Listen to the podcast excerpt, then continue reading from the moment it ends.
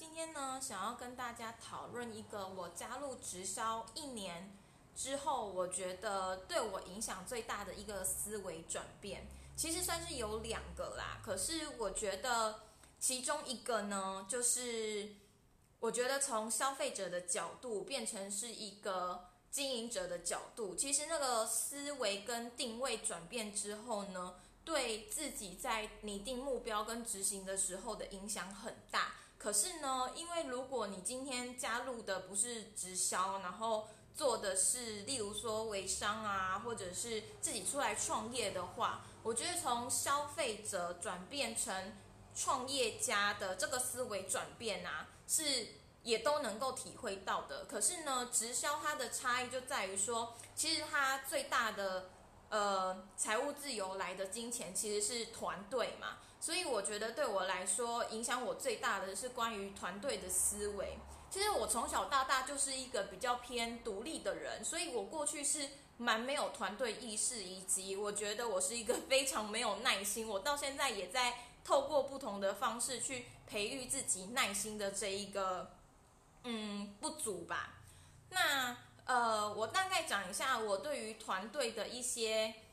脉络。就是说，我在第一次接触到团队这个想法的时候，就是我不认同。可是我开始接触到这个词，是我有一个偶像，他嗯是一个很有名的知名布洛克以及猎头。那后来呢，我才知道说，原来他也有在经营直销。那那时候我对直销是没有任何的概念的。然后那时候他本来要 recruit 我的时候，他有跟我讲一个观念，就是说。呃，其实你会发现，现在是一个团队的时代，而不是个人的时代。他那时候就是丢了这样子的影子给我，可是呢，我没有太大的想法。第一是因为我根本也没有想要加入直销，然后第二是我觉得我目前个人成长的很开心啊，我干嘛去管什么团队不团队？而且那时候对我来说最重要的议题，因为他是猎人头嘛，所以我那时候找他是因为我想要换工作。换工作这件事情，其实。我觉得他本身是没有什么太大的，嗯，团队意识的，因为团队要等到你在竞争意识里面存活下来，去到那间公司才需要有团队的意识。所以那时候我就是大概知道这件事情，可是我不能够理解。然后直到我去年十一月的时候，意外的加入现在的直销团队，那。那时候其实我的上线就是我现在的网络行销教练，他也常常有意无意的想要跟我讲这件事情。可是那时候我也不是很懂，因为那时候我就是为了要就是学习网络行销的那个知识，然后看能不能自己透过卖一些知识课程，然后变现这样子。所以他那时候跟我讲的时候，我就觉得嗯没有太大的想法。他就跟我讲说，因为我是一个习惯自己学习的人嘛，就是从小到大，我我从幼稚园就会自己去看医生，然后从国高中我就自己喜欢读书，然后身旁找不到任何跟我一样喜欢读书的人。嗨，可是呢，我就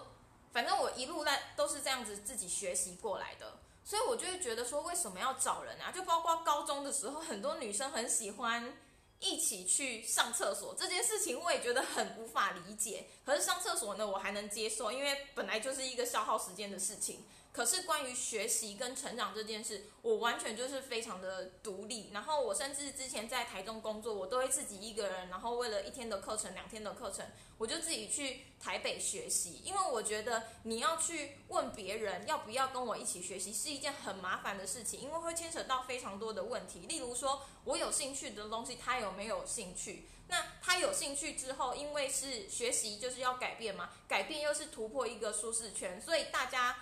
会很害怕，像上台这件事，我那时候呃加入英文演讲社，我就很希望去推广这件事，因为英文演讲社本身呢对我的影响很大，然后他帮我建立了台风，然后帮我建立了口条，然后很多人其实是想要学英文的，他们就会问我说你是怎么办到的？我就会跟他讲说，那你就加入英文演讲社，然后尽量争取上台的机会。我就发现，我只要想要跟别人一起学习，就会问发现一件事情，就是他们会来问我说要怎么成长，可是他们不敢突破。所以我一直以来都觉得找别人学习好麻烦，找别人达到一个目标很烦，然后我就会非常的没有耐心。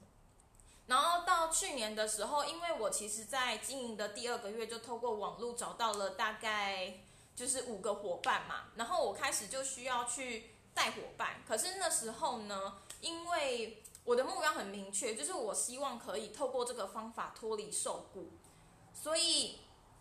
我刚开始我就觉得说，哎，自己做的很 OK 啊。我本来在没有伙伴的时候，我也是透过自己一个人不停的做。一些事情，例如说直播啊，经营个人品牌啊，我就能达到业绩了。然后我中间有一段过程，就是大概在五六月的时候吧，就是我的上线他一直想要告诉我一个观念，就是说，其实直销的精髓在于说，你要去带领别人学会你正在做有效的事情。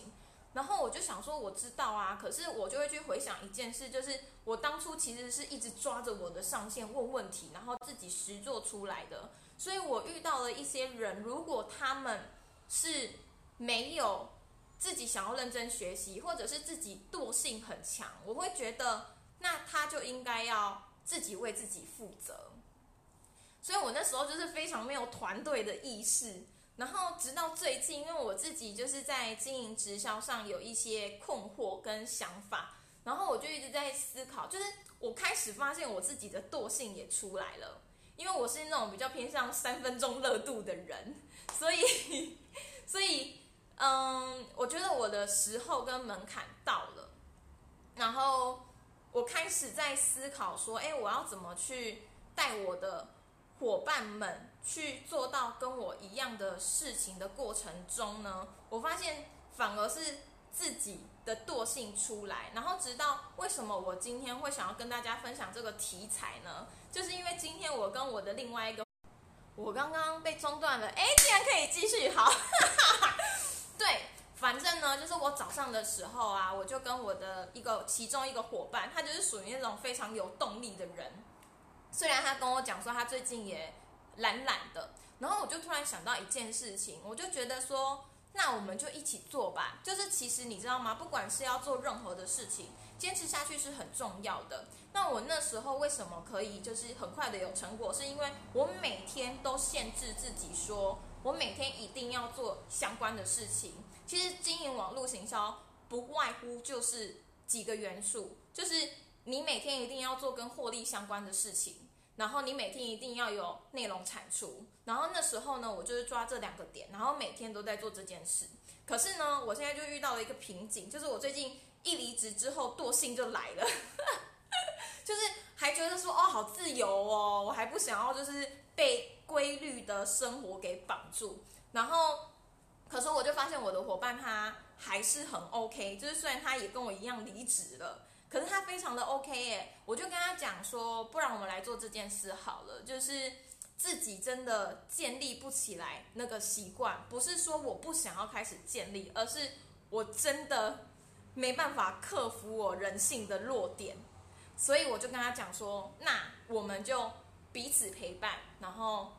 彼此去做，就是类似说，例如说每天早上同一段时间，然后我们就来开视讯。然后不用讲话，可是呢，就是先就是一起做事情。然后有另外一个好处，就是因为刚开始，尤其是早上起床，然后最近又这么的冷的状态下，一定会非常不想做事情。然后我早上就是用讯息跟他聊了几句之后，我就发现，哎，因为我们有共同的目标，然后我们彼此很少沟通的成本，所以那个沟通起来是非常顺畅。然后。觉得很有注意的，然后这样聊一聊呢，因为有开始进入到那种工作的状态，